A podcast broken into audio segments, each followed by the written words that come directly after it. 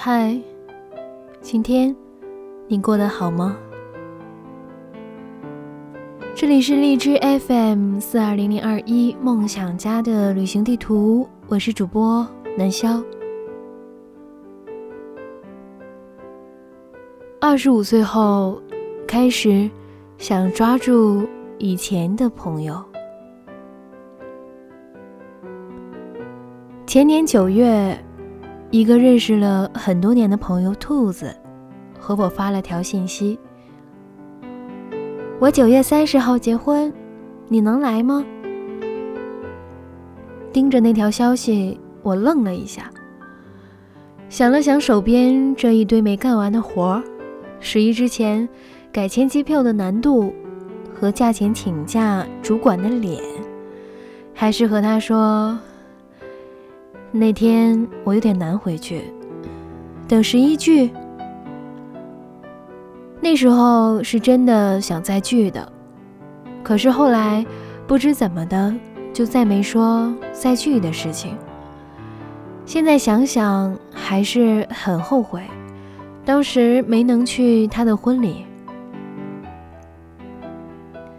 在他结婚的前夕，虽然已经讲了恭喜和祝福。也包了一个很大的结婚红包，看似已经很认真的对待了他结婚的这件事儿，但心里还是怠慢的，因为听过结婚的消息太多了，这样好像已经变成了一套模式化的流程，走完就过了。但仔细想想，结婚是一个人一生中少有的几个重大时刻之一。不会因为被听到结婚的消息更多了，就变得不重要了。作为朋友，在那个时刻，还是应该去见他，当面给他一个拥抱，然后认真的聊几句，给他些力量。这些，当时为什么想不到呢？可能还是觉得没有那么重要。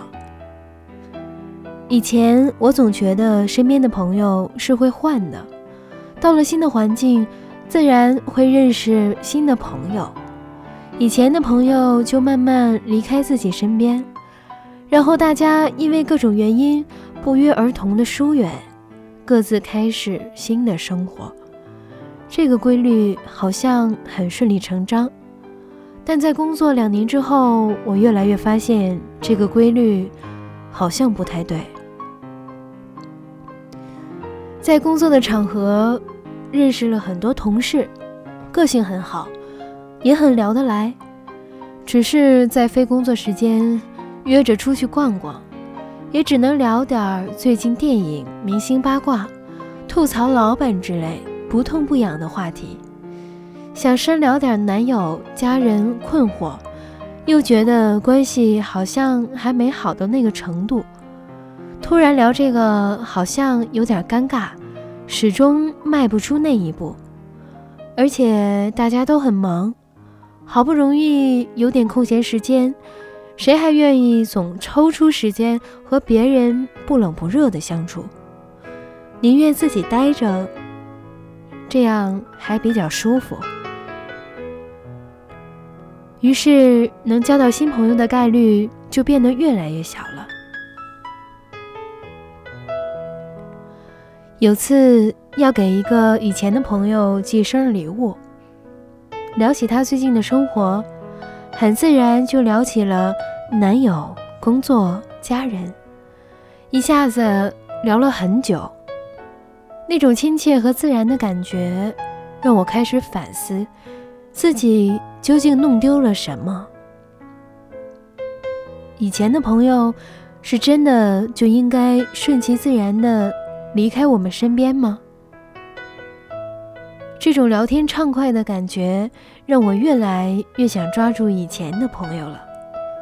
我开始留意朋友圈里以前那些朋友的状态，经常在下面留言或者私聊，问问最近怎么样。